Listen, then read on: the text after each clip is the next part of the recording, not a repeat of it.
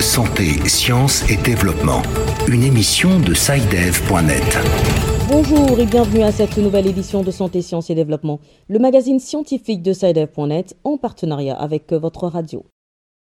Présentation Sylvia Coussan.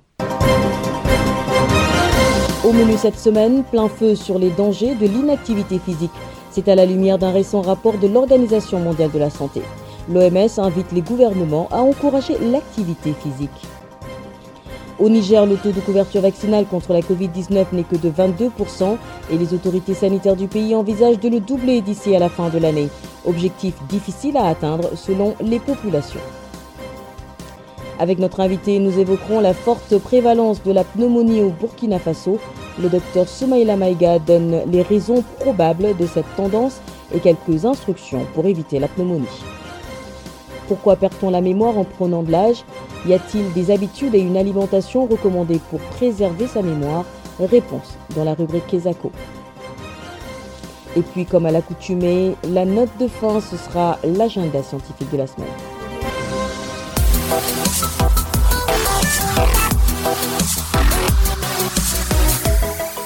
Bienvenue à tous. L'inactivité physique a un coût élevé pour la santé. L'alerte a été donnée dans un récent rapport publié par l'Organisation mondiale de la santé. Pour l'OMS, les gouvernements devraient prendre des mesures urgentes pour encourager plus d'activité physique chez leur population. Les explications de Issia Kanguesson à Abidjan. De ce rapport, il ressort que 500 millions de personnes développeront des maladies cardiaques, de l'obésité, du diabète ou d'autres maladies non transmissibles attribuables à l'inactivité physique en 2020 et 2030. Fin de citation. Sur l'importance de la pratique du sport, Yao Kwame Kandaniel, coach du club sportif de Boaké, situe les enjeux. Bon, il faut dire que généralement la plupart des personnes qui viennent à la salle de sport, dans un premier temps c'est pour la santé, pour une perte de poids et puis bon, on demande à ce qu'on fasse tout pour qu'ils puissent obtenir leur objectif. Nous leur demandons de prendre le sport au sérieux parce que aujourd'hui, le sport, comme je le dis, c'est la santé. Pour sa part, Dr Osman Sherif, médecin urgentiste à la Société de médecine mobile SOS Abidjan, explique l'importance et l'impact du sport pour la prévention des maladies. Euh, le manque d'activité sportive, c'est le manque de gestion en fait de l'excès de graisse que nous avons. Donc toutes les personnes qui n'utilisent pas de la bonne graisse, qui n'utilisent pas du, du bon taux de sucre, déjà un excédent de graisse. Déjà, presque tout le monde sur la Terre a pratiquement un excès de graisse. Donc, il est très important de pouvoir brûler cet excès-là, c'est-à-dire de pouvoir faire une activité qui va permettre à ce que la dépense énergétique de cette activité-là va diminuer la quantité de graisse qui se trouve à l'intérieur de l'organisme. Donc, ça, véritablement, c'est une activité qui est aujourd'hui vitale à la survie de notre espèce humaine. Si aujourd'hui l'activité sportive disparaît de l'humanité, les scientifiques nous disent que dans 100 siècles, l'humanité n'existerait plus. Le rapport appelle les pays à développer la priorité à l'activité physique comme clé pour améliorer la santé et lutter contre les maladies non transmissibles, à intégrer l'activité physique dans toutes les politiques pertinentes. Ici à Abidjan, Santé, Sciences et Développement. Au Niger, le taux de couverture vaccinale contre la Covid-19 est de 22% selon l'annonce faite au début du mois de novembre par les autorités sanitaires du pays et leurs partenaires. L'objectif visé est de doubler ce taux d'ici à la fin de l'année, mais dans les rues de Niamey, les populations estiment qu'il sera difficile d'atteindre cet objectif.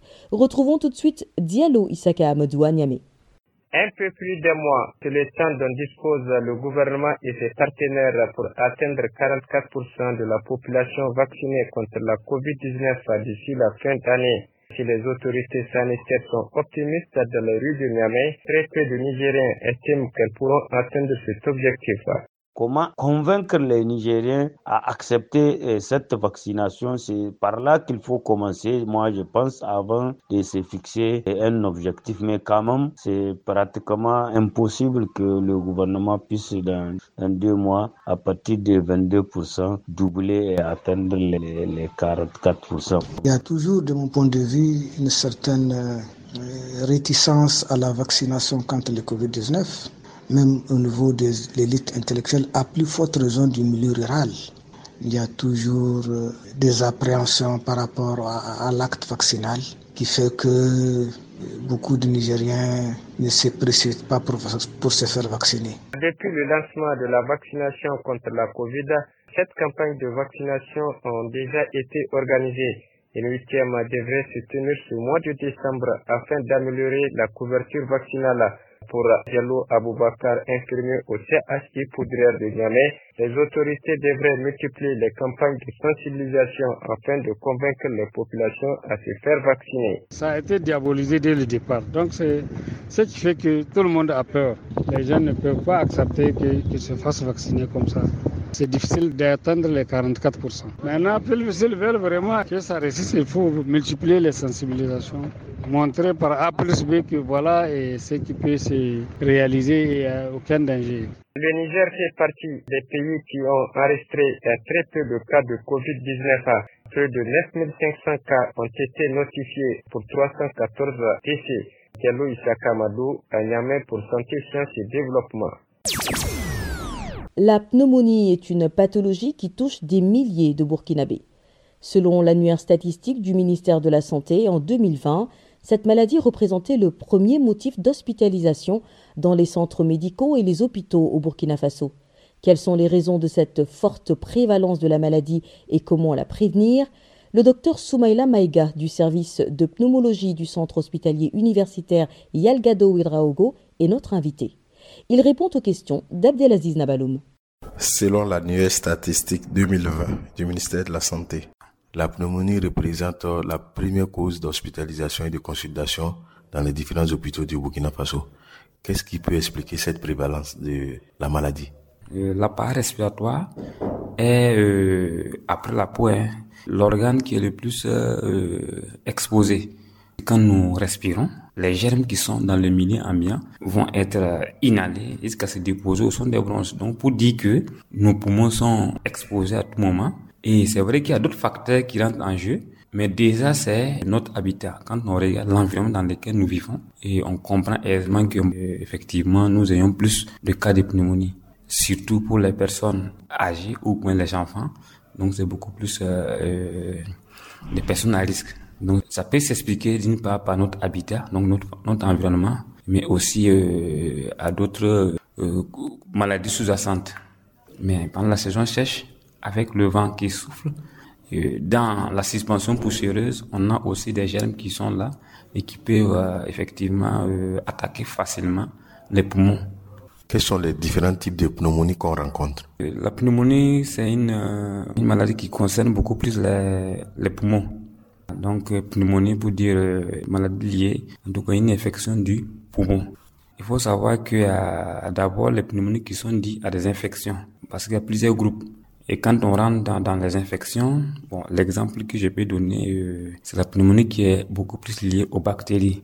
En dehors de ça, nous avons des pneumonies actuellement. Par exemple, nous savons qu'il y a le, le, Covid qui est là depuis 2019 jusqu'à aujourd'hui.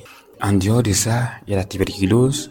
En dehors de ces infections, il faut savoir qu'il y a d'autres types de pneumonies qui sont beaucoup plus euh, spéciales, si je vais dire comme ça, parce que même les médicaments, même la poussière, peut vous donner aussi des types de pneumonie que nous voyons à l'hôpital, mais c'est de façon très rare par rapport aux infections. Comment prévenir la maladie?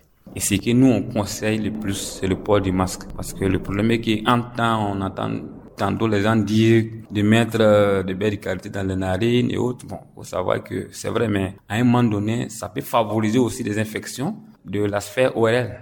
Donc, c'est comme conseil, portez régulièrement votre masque. Deuxièmement, ceux-là qui ont des pathologies chroniques, telles que les asthmatiques et autres, il faut se faire suivre. Et troisièmement, il y a les personnes âgées qui sont à risque aussi. Nous, on conseille de se vacciner.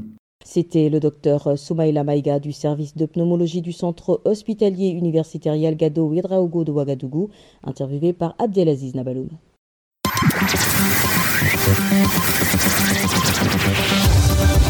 Qu'est-ce que c'est?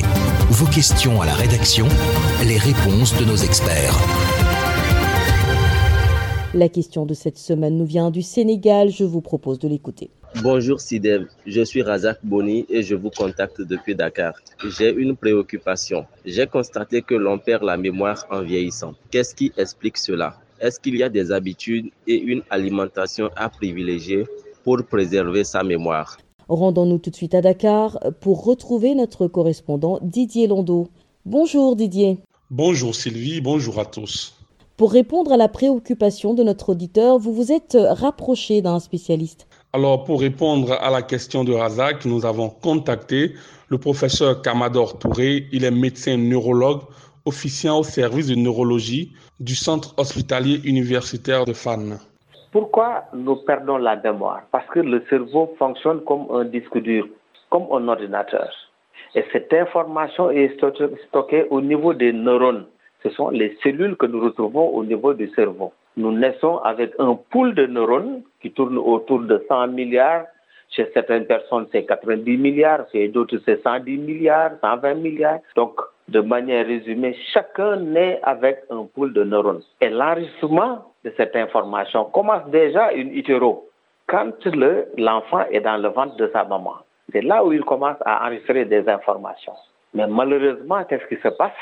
Quand nous naissons, quand nous sommes dans le ventre de notre mère, quand aussi nous grandissons, quand nous vieillissons, nous sommes victimes d'agressions.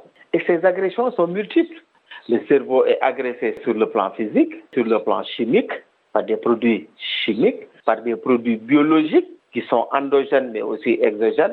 Et toutes ces agressions auront un impact sur la survie des neurones. Quand les agressions sont multiples et sont continues, elles vont entraîner la mort des neurones. Entraînant la mort des neurones, le cerveau ne va plus enregistrer des informations récentes des informations nouvelles. Mais aussi, les cellules neuronales qui avaient déjà enregistré des informations, quand elles meurent, qu'est-ce qui va se passer? Ces informations sont perdues. Et c'est ça qui explique la perte de mémoire lors du processus de vieillissement. Et c'est ah. durant tout un par le parcours de vie. Ça mhm. commence in utero. D'où l'importance d'avoir un parcours de vie décent Justement, parlant de, parcours de vie, est-ce qu'il y a des habitudes à privilégier, notamment alimentaires ou autres, pour euh, ne pas s'exposer afin de préserver sa mémoire? Cette cellule a besoin d'oxygène pour pouvoir fonctionner normalement. Donc, nous avons besoin aujourd'hui d'avoir cette source d'énergie et cette source d'énergie vient de l'alimentation. Donc, il nous faut une alimentation riche et équilibrée. Nous avons besoin de manger des aliments qui sont sucrés, des aliments qui sont gras, des aliments avec des protéines, mais aussi des vitamines. Et éviter tout ce qui peut aujourd'hui rimer avec une mauvaise alimentation, surtout les habitudes toxiques, le tabac, l'alcool, mais aussi les autres drogues illicites qui peuvent nuire à notre alimentation, qui peuvent nuire aussi au fonctionnement de notre cerveau. Tout excès est nuisible, mais aussi toute baisse alimentaire est nuisible au fonctionnement de notre cerveau.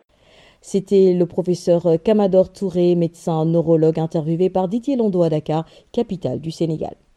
Chers auditeurs, si vous aussi souhaitez nous adresser une question, une seule chose à faire, envoyez simplement un email à l'adresse podcast.sidev.net.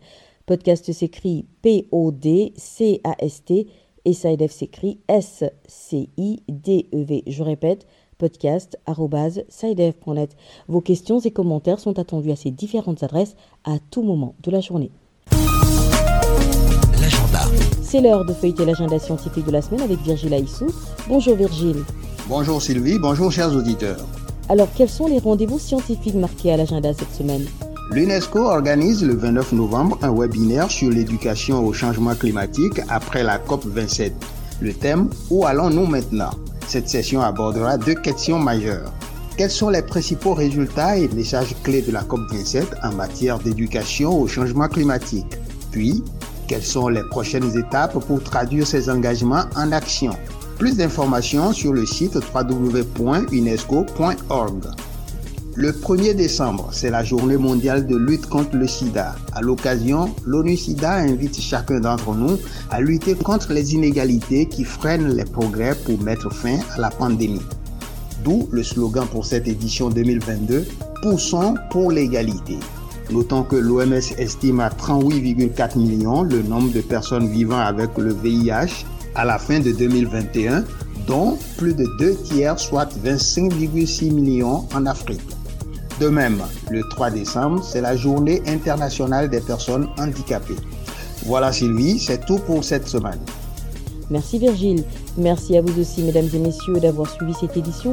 de Santé, Sciences et Développement qui s'achève. Rendez-vous la semaine prochaine pour une nouvelle émission, même heure, même fréquence. D'ici là, portez-vous bien.